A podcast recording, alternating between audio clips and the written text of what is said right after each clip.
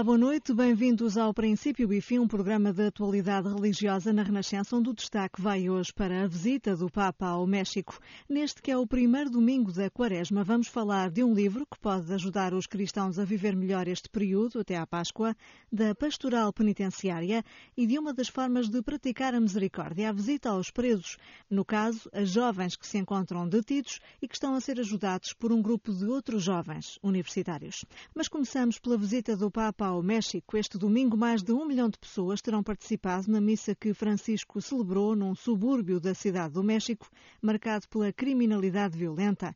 Na homilia, Francisco falou das tentações que é preciso evitar, a vaidade, o orgulho e a riqueza, que tantas vezes sinónimo de corrupção, já durante a oração do Ângelus, pediu aos mexicanos que procurem caminhos alternativos à pobreza e ao tráfico de droga. Quero invitar-los Desejo convidar-nos novamente hoje a estar na vanguarda, a ser pioneiros em todas as iniciativas que possam ajudar a fazer desta abençoada terra mexicana uma terra de oportunidades, onde não haja necessidade de emigrar para sonhar, onde não haja necessidade de se fazer explorar para ter emprego, onde não haja necessidade de fazer do desespero e da pobreza de muitos ocasião para o oportunismo de poucos. Uma terra que não tenha de chorar homens e mulheres, jovens e crianças, que acabam destruídos nas mãos dos traficantes da morte. a hombres y mujeres, a jóvenes y niños que terminan destruídos en las manos de los traficantes de la muerte. Ora, Miguel, boa noite. Podemos dizer que esta intervenção de hoje resume, no fundo, a mensagem que o Papa aí quer deixar, a de que o México é uma terra de oportunidades que tem de se libertar da exploração e da violência. É verdade, mas é também, um, digamos assim, uma grande exigência do Papa, porque por um lado ele vem ao México para incutir esperança, para, enfim, abraçar este povo que tem sofrido tanto. De resto, pequenas entrevistas que tive a oportunidade já de fazer, as pessoas dizem mesmo isso. Há muita gente que acorre às ruas e quer mesmo marcar presença quando ele passa, e são muitos quilómetros em que ele atravessa a cidade no Papa Móvel, e vêm por causa disso, porque sentem-se acolhidos, sentem-se incentivados a não perder a esperança, porque de facto desde que o Papa aqui chegou, e hoje sobretudo no Anjos reforçou, é, ele é de maneira muito firme quando no narcotráfico disse mesmo que é como um cancro, com metástases que vão devorando gradualmente a sociedade mexicana e até podem pôr em causa o futuro do país e na agenda ao longo desta semana vai ser assim, ele vai a, a cidades mesmo perigosas onde há cartéis de narcotraficantes e um grande número de soldados e de polícias estão nas ruas por causa disso. E, por outro lado, tem tocado nessas feridas, que é a violência, a corrupção, o tráfico de pessoas e a exclusão. E também nesse discurso que ele já fez, além da, das celebrações de hoje, nomeadamente perante as autoridades civis e perante os bispos, ele foi muito forte tanto que faz manchete dos jornais justamente as críticas do Papa à corrupção e ao narcotráfico. Bom, ouvimos aqui as palavras do Papa durante a oração do Ângelus. Ainda antes, durante a homilia da missa que celebrou, eh, Francisco referiu-se às tentações, uma delas a da riqueza. Absolutamente, ele fez o retrato das três tentações que procuram degradar e que degradam quem as pratica e que ninguém está isento delas. Ele diz mesmo que é uma tentação constante, que são a riqueza, a vaidade, e o orgulho. Isto foram ditações do Papa neste domingo a propósito da Quaresma e das próprias tentações de Cristo, mas onde também se pode aplicar, no fundo, à realidade mexicana, que é uma realidade também que sofre com a pobreza, sofre com o desemprego, sofre, enfim, com muitas fragilidades que são causadas por aquilo que ele chama também os defeitos do capitalismo, que vamos ver em maneira mais evidente em cidades rurais, que é a cidade que faz fronteira com os Estados Unidos, onde para além da violência dos cartéis da droga, também há uma violência de outro tipo relacionada quer com os milhares e milhares de deslocados que querem passar para os Estados Unidos e não conseguem, quer com o trabalho, praticamente trabalho escravo das fábricas, mais de 300 fábricas de todo o mundo que ali encontram um tipo de trabalho indigno com salários que rondam os 5 euros por mês. A marcar esta visita ao México fica naturalmente também a deslocação à Basílica de Nossa Senhora de Guadalupe, a padroeira da América Mas, Latina. Claro, foi absolutamente, senhora, o grande sonho de Francisco, ainda antes de partir de Roma, já tinha dito que ansiava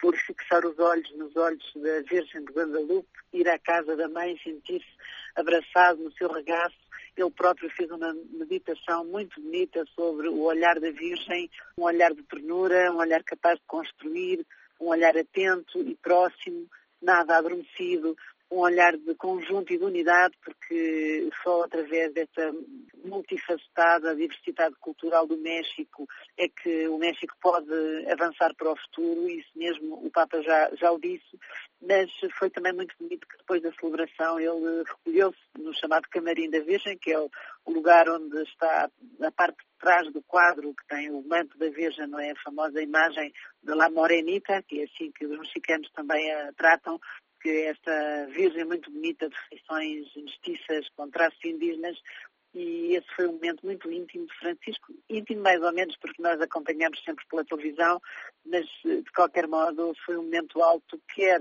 para o Papa Francisco, quer para o povo mexicano, que também se sente muito orgulhoso e muito grato de ter uma virgem, enfim, que escolheu aparecer no México e deixar aqui uma mensagem de simplicidade e que é, é atrativa para o mundo inteiro e para os papas, porque recorde-se que o próprio João Paulo II veio aqui cinco vezes e este Papa Francisco vem agora também reforçar esta importância da ligação da Virgem ao povo mexicano e ao povo de todas as Américas, porque recordo que Nossa Senhora de Guadalupe é também padroeira das Américas. Aura Miguel a acompanhar a visita do Papa ao México.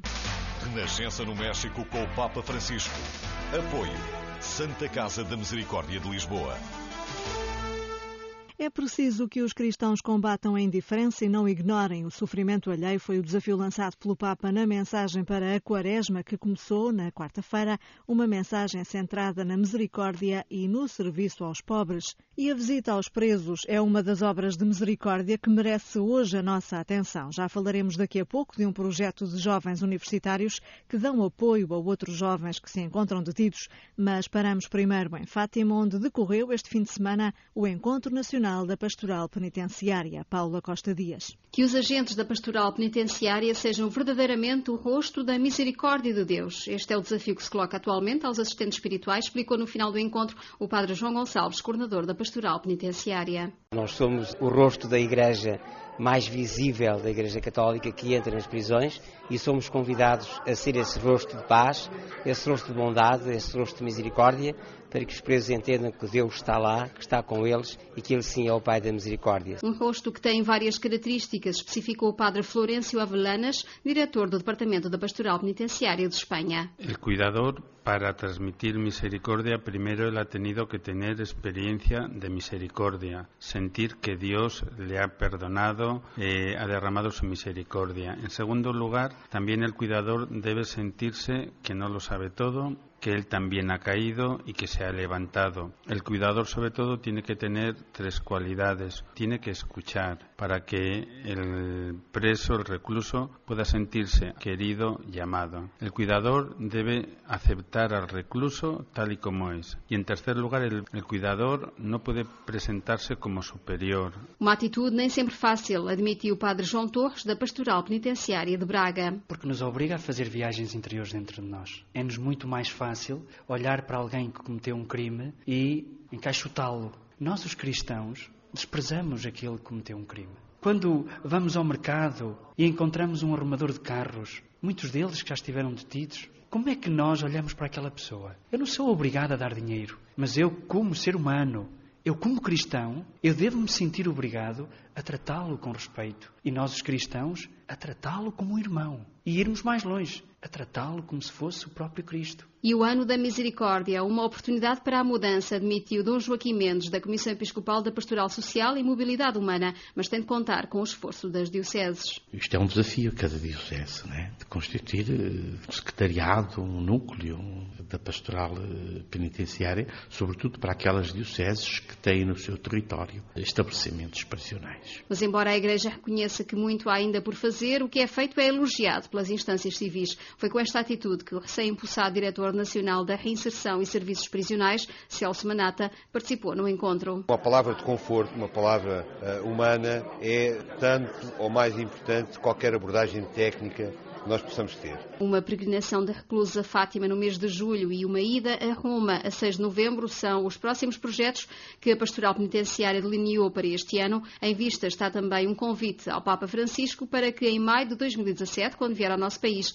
visite uma prisão portuguesa. E um grupo de jovens universitários visita regularmente outros jovens, dos 16 aos 20 anos, rapazes e raparigas, que se encontram detidos em prisões e centros educativos. O projeto é recente e foi pensado especificamente para esta população prisional, muitas vezes esquecida. São cerca de 15 os jovens envolvidos neste projeto, dedicam as suas tardes livres de sábado para estas visitas. Cada grupo visita o mesmo local de três em três semanas. Mafalda Almeida e Brito, de 19 anos, e Carmo Soares Mendes, de 21 são duas das voluntárias deste projeto e vieram contar-nos como tudo começou. Temos um padre nosso amigo, perguntou se nós queríamos visitar jovens que estão presos num, num, centro educativo e eu disse que sim. E alguma vez tinha pensado nisso, a Mafalda? Não, não, não. E a Carmo? Também não, também foi a mesma proposta. A Mafalda tem 19 anos e a Carmo 21, são universitárias e estão neste projeto desde quando? Desde setembro. E como é que tem corrido a experiência? Tem sido muito desafiante. Nós estamos com eles de 15 em 15 dias ou de 3 em 3 semanas. Passamos com eles uma tarde de sábado. Não há muitos frutos uhum. ainda, mas eu saio contente e gosto lá. E a Mafalda? Que eu estou a organizar as visitas todos os sábados. E há muitos jovens que dedicam mesmo o sábado a estes jovens que estão presos. É o nosso tempo, o nosso tempo livre. Não é o tempo das aulas que eu vou faltar ser no tempo livre faz-vos sentir que se estão mesmo a dar aos outros, a é dar de vocês aos outros, Quer é dizer, isso? Como nós temos a consciência que é o nosso tempo livre, damos tudo. Isto envolve quantos jovens a fazer este serviço? À volta de 15. Jovens universitários que se dedicam a pessoas que têm mais ou menos a mesma idade, não é? Mas que a vida levou até à prisão. São menores, muitos deles, são maiores de idade, como são é que é? dos 16 aos 20, 21. E o que é que vos mobiliza para este serviço de voluntariado, que é mais do que voluntariado? Voluntariado, porque tem um objetivo também evangelizador, não é? Vocês são ambas católicas, o projeto é, é um projeto católico. O que é que vos mobilizou para isto? Um interesse enorme pelas pessoas que lá estão. Nós conhecemos, em primeiro lugar, os chefes lá do centro, os diretores. Por si que eles são pessoas muito humanas, que olham para os jovens detidos como pessoas mesmo importantes. E então, ao olhar para eles, nasceu em mim um interesse enorme por conhecer aquelas pessoas, todas elas. E, e fazer alguma coisa por elas? Nunca fui lá com a pretensão de vou mudar aquelas vidas. Eu quero é mesmo conhecer e, e trazer alguma coisa boa para mim. Conheço-me a mim própria ao conhecer aquelas pessoas. Já sentiram que este trabalho que prestam, este serviço que prestam, pode fazer a diferença na vida dos outros que visitam? O que eu percebi foi que eles desejam exatamente a mesma coisa que eu. Eles têm um desejo enorme de serem felizes. E olham para mim como um exemplo de alguém que está livre para conseguir encontrar a felicidade. A maneira como eu procuro a minha felicidade, percebo que eles têm um bocado um interesse por isso. Da última vez que lá fui, vimos um filme e depois no fim não quiseram discutir porque uns estavam chateados com os outros, então estavam assim moados. Mas houve um que disse que estava muito contente porque talvez ia embora e que no fim gostava de estar connosco. Começou a perguntar-nos o que é que nós fazíamos. E nós, olha, estudamos juntos, vamos ao cinema, jantamos, vimos aqui. E ele, ah, eu quando sair também quero ir ter com vocês. Não sei se acontece não, mas para mim foi giro ver que aquilo que eu faço é bom. Faz-nos querer fazer cada vez mais coisas e, e mais programas e, e, pensar em mais coisas para fazer. Eu fiquei com uma ligação enorme àquelas pessoas que estão lá e estamos sempre à procura de novos programas. Nós queríamos fazer um, um concurso de culinária e eu fui lá cortar o cabelo porque elas estão a treinar para ser cabeleireiras. E eu fui logo antes do Natal para cortar o cabelo. Queria que elas fizessem alguma coisa a mim. Vocês visitam tanto rapazes como raparigas, não é? Sim, a Mafalda visita mais as raparigas. Eu só visito a rapaz até hoje. Uhum. Normalmente tentamos ir aos mesmos grupos. Uhum. Porque como a diferença é muito grande, são três semanas, se estamos sempre a trocar de grupo, é difícil para nós. Manter e relação. para eles também é uma coisa que é esporádica. Portanto, as vossas visitas acontecem três em três semanas? Porque eles são três unidades diferentes. Mas todos os sábados há visitas? Exatamente. Sim, em grupo, de grupos diferentes? Sim. E os grupos que vão, vão quantas pessoas, normalmente? Três, três. quatro. Por visita, não é? E nestes vossos encontros, vocês falam também de, de Deus? Ou esse é um caminho que ainda se está a fazer? Aquilo que nos move é uma coisa que eu acho que está em toda a gente. Que desde que a Mafalda falava de ser feliz. E por isso não falamos concretamente. Não fazem a abordagem logo por aí, não é? Não. Só porque não ajuda. Nós já falámos de Fátima, por exemplo, porque uma das raparigas queria muito ir a Fátima quando saísse de lá. Quer dizer, só podemos falar disso como um ponto que nos ajuda a dialogar com eles, mas se implica um afastamento, já não falamos. Quais são os principais obstáculos que, que vocês têm sentido? Eles acham estranho que pessoas da nossa idade vão lá ter com eles todos os sábados e logo aí acham vocês são especiais. Pois é, os betinhos. Vocês são os betinhos. A mim faz-me rir, mas eu, eu percebo que para eles seja uma dificuldade, ou seja, o que é que vocês vêm aqui fazer caridade connosco, mas quem é, quem é que vocês são? E por isso nasce esta coisa de mostrar um filme e discutir o filme, que é uma coisa que vivemos todos ali ao mesmo tempo. Eu reparei naquela parte, tu reparaste naquela, depois junta-se um, um, diálogo diferente. E eles têm gostado disso? Sim, uns mais que outros, uns dias melhores que outros. A grande dificuldade é mesmo que eles se interessem por alguma coisa nova que lhes está a acontecer. Se eles se interessarem é com o tempo. E acho que é um projeto que tem um longo caminho para percorrer. Mas é uma iniciativa que vocês veem com capacidade de crescer, não é? E de ir tendo mais. Sim, mais até gente. porque nós vamos ao sábado, mas eles já nos perguntaram se podíamos ir à semana ajudá-los a estudar, se podíamos ir jogar futebol com eles, quer dizer. Vocês acham que é importante este tipo de serviço? Eu, para mim, acho que o testemunho é das coisas mais bonitas que existe. É contar como Deus Nosso Senhor age na minha vida e é contar, olha, olha o que fez comigo aqui. E por isso acho que dar o testemunho, tanto aos meus amigos que vão comigo, como aos rapazes e raparigas que lá estão, é uma coisa boa. Não sei se algum deles vai sair dali ou quando sair vai continuar a fazer o, o que fazia antes, mas quer dizer. Pode ser deixada uma semente para qualquer é coisa, isso, não é? Mas sem pretensões nenhumas. Claramente que a coisa grande neste voluntariado é que há uma coisa nova que eu não controlo. É tudo muito superior às coisas que eu poderia imaginar e poderia fazer. Que estes jovens, tanto os que estão detidos como os que vão comigo, me trazem sempre novidade e coisas muito, muito boas. Sempre coisas que me fazem crescer. Para quem nos esteja a ouvir e se sinta de algum modo também interpelado a fazer um, uma coisa destas, conselho é que, é que deixam? Façam. Arrisquem. Mafalda e Caro, muito obrigada por terem vindo conversar connosco ao princípio e fim. 14 de fevereiro, dia de São Valentim, é assinalado como o Dia dos Namorados em vários países. Em Portugal, a data tem vindo a ser cada vez mais celebrada nos últimos anos, com a troca de presentes aproveitada pelo comércio. Na Igreja, algumas iniciativas vão assinalando também este dia. A Pastoral Familiar do Patriarcado de Lisboa organizou ontem, véspera do Dia de São Valentim, uma caminhada para namorados com o tema Pois com o Coração se Acredita. Começou às 17h30 na Sé e terminou às 21h15 na Igreja Igreja da Encarnação no Chiado, onde decorreu uma noite de oração dinamizada pelo Serviço da Juventude.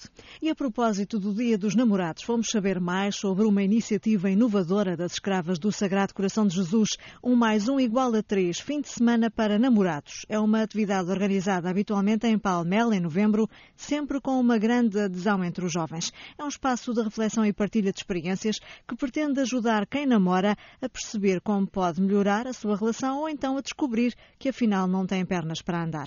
A jornalista Ana Lisboa conversou com a provincial da congregação, irmã Maria Vaz Pinto, sobre esta iniciativa. O que pretendemos é dar ideias e ferramentas para que o jovem casal construa um namoro profundo, sério e que lhe dê elementos para perceber se é essa a pessoa com quem quer apostar o resto da sua vida. Então, trabalhamos temas como conhecimento pessoal, a aceitação de si próprio e do outro ou da outra, a abertura ao mundo, às grandes causas da humanidade, ou aprender a sair de si e esquecer-se de si pela outra pessoa para dar felicidade à outra pessoa, para construir em ambos um projeto de vida em comum. Porquê este nome, um mais um igual a três? Olha, porque maioritariamente as pessoas que nos chegam são cristãs e querem viver a relação com Deus também incluída no namoro, ou nós propomos isso de uma forma muito explícita e, portanto, seria tu e eu e Deus. Mas também tu e eu e a relação, porque em psicologia familiar a relação é um ente também que há que cuidar e que esperar que esteja pronta antes de dar qualquer passo mais decisivo, não é? Para além de eu poder estar pronta ou outra pessoa estar pronta, é preciso também que a relação amadureça, cresça e esteja pronta para investir no futuro. Portanto, são três dias de debates, de reflexões, de partilha de experiências, de momentos entre os dois namorados. Devem pensar em tudo, nos sonhos, nos objetivos de vida, medos, fraquezas. Exatamente, sem medo de contarem ao outro o que são, como estão, aquilo que receiam, que desejam, que sonham, que projetam, que querem, que pedem à vida, não é? Não quer dizer que não possam ser diferentes, porque a diferença muitas vezes é enriquecedora. Têm que saber essa diferença e estarem bem com ela. Eu acho que passa muito por se conhecerem a si próprios e darem-se a conhecer um ao outro e quererem conhecer o outro e aprenderem a aceitá-lo como é e não como gostaria que fosse e aprenderem a comunicar bem, profundamente, a dizerem tudo o que realmente é importante no dia a dia e que constrói a vida a dois. E eu acho que este fim de semana propõe pistas para depois cada um desenvolver e crescer aí. Quem é que dá a formação? São pessoas casadas? São também as irmãs das escravas do Sagrado Coração de Jesus? Eh, desde há uns 3, 4 anos temos uma equipa formada por três casais de diferentes idades e experiências e uma de nós, neste caso eu. Uh, no fundo dão-lhes ferramentas, não é? Para que eles possam viver o namoro da melhor forma ou, ou então até perceberem que afinal não têm nada em comum. Exatamente, bateu na tecla. Nós dizemos neste fim de semana muitas vezes que ficamos tão contentes quando nos vêm dizer que vão casar, mas também ficamos igualmente contentes quando nos vêm dizer, olha, acabamos porque viram a tempo que não era. E então interrompem a relação a tempo, antes de darem um passo para um casamento e de acabarem numa experiência dolorosa de vida em comum, já com filhos muitas vezes, etc., que depois fracassa. Preparar os jovens na fase do namoro, dando-lhes pistas para construírem um futuro a dois, é o propósito deste fim de semana para namorados, organizado pelas escravas do Sagrado Coração de Jesus.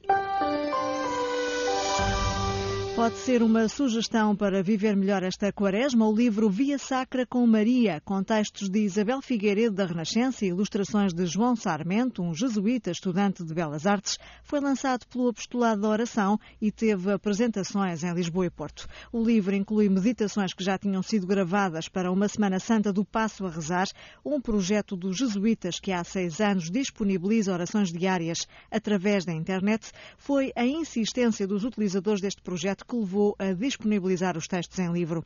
A Via Sacra faz parte das tradições mais acarinhadas pelos católicos. É um exercício espiritual que ajuda a reviver a paixão e morte de Cristo, sendo esta uma Via Sacra com Maria. Aqui, em cada estação, é a mãe de Jesus quem toma a palavra.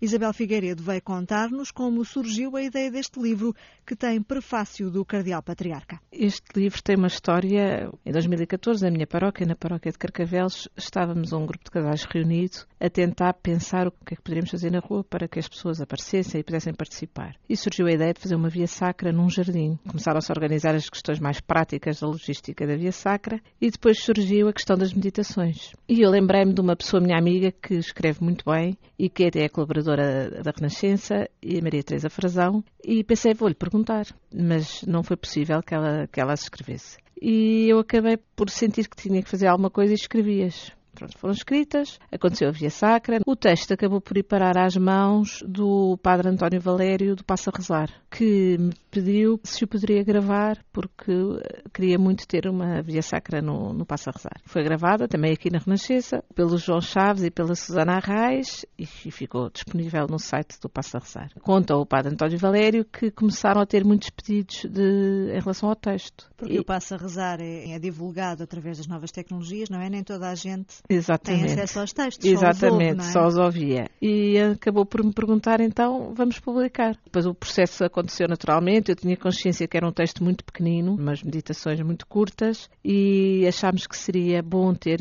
ter alguns desenhos, e os desenhos acabaram por ser feitos por outro jesuíta, pelo uh, João Sarmento. Que é estudante de Belas Artes, não é? No que é Porto. estudante de Belas Artes. As ilustrações tornam ainda mais bela esta reflexão, não é? João Sarmento conseguiu fazer uma sequência de desenhos completamente surpreendentes, que são desenhos que nos permitem adivinhar o que se passou. Não tenho dúvida nenhuma de que o texto está claramente enriquecido com o trabalho do João Sarmento. E foi assim que se chegou a este, a este pequeno, muito pequeno livro. E eh, ser pequeno também facilita andar com ele, não é? Nesta época que é tão importante para os cristãos. Sim, o padre António Valério, também isto é editado pelo Apostolado da Oração, diz que o objetivo do livro é andar eh, no bolso, não é? Uhum. É andar com, com as pessoas. Eu acho que o objetivo do livro, acima de tudo, é conseguir que, em algum momento, quem o lê se encontre com a pessoa de Jesus. Eu acho que foi isso que me moveu e é esse o desejo. Via Sacra com Maria, como se chama este livro, porque são reflexões pois, de Maria, não é? Como pois, se fosse na voz de Maria. Sim, era essa a particularidade das meditações. Ou seja, também há muito tempo, e também porque aqui na rádio já fizemos imensas coisas, não é? Durante as celebrações da Semana Santa e a programação especial, e já há muito tempo se tinha falado e se tinha feito um trabalho que era o olhar de Maria, o olhar de um jornalista, o olhar de, de um apóstolo. Portanto, as coisas já tinham sido trabalhadas. E eu que sinto-me muito próxima de Nossa Senhora, apostei que aqui ia ter uma ousadia, ou um atrevimento, como também já me disseram, que era o de tentar colocar-me no papel de, da mãe que vê o filho na paixão, não é? E pronto, e foi o que eu tentei fazer, salvaguardando a questão de que o que marca a vida de Nossa Senhora é o silêncio, não é a palavra, não é? Mas dentro do coração, só Deus é que sabe, não é? E pronto, e ele foi escrito assim, numa tentativa de ser o olhar de Maria a acompanhar mãe, os é? passos, como mãe, sim. Fica a sugestão para esta quaresma. O encontro histórico entre o patriarca Kirill de Moscou e o Papa Francisco, ainda antes da chegada ao México, inspirou o jornalista Joaquim Franco para a crónica desta semana. Quantos argumentos são necessários para bloquear a ação? Perante um obstáculo, uma adversidade, uma tradição ou a força do hábito, como se comporta a atitude?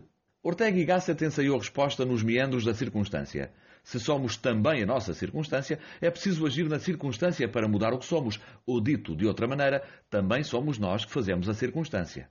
E o que vale a circunstância, o peso da história ou a memória ferida perante um momento inesperado que faz a diferença? Perguntava Olderlin, poeta de cabeceira de Jorge Mário Bergoglio, o que valem as ações e os pensamentos dos homens ao longo dos séculos perante um único instante de amor? Vem a citação a propósito de um acontecimento que teve tanto de inesperado como de natural, o encontro em Havana do Papa com o Patriarca Ortodoxo de Moscou. Na verdade, o esforço de aproximação entre as duas igrejas, separadas há quase mil anos, vem de longe, foi sendo construído pelos anteriores papas e patriarcas, mas sem a libertadora distância da circunstância da memória, do proselitismo, da Guerra Fria e das sobras da geopolítica regional. Na diferença, são igrejas irmãs e não deixarão de ser diferentes e irmãs.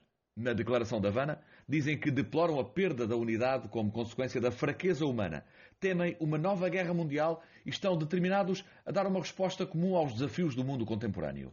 A perseguição dos cristãos, a ajuda humanitária aos refugiados, as desigualdades sociais, a crise na família, a defesa da vida, a urgência do diálogo para a liberdade religiosa, a redefinição do cenário religioso e cultural, a reconstrução da Europa, teceram novas circunstâncias e deram razão ao filósofo.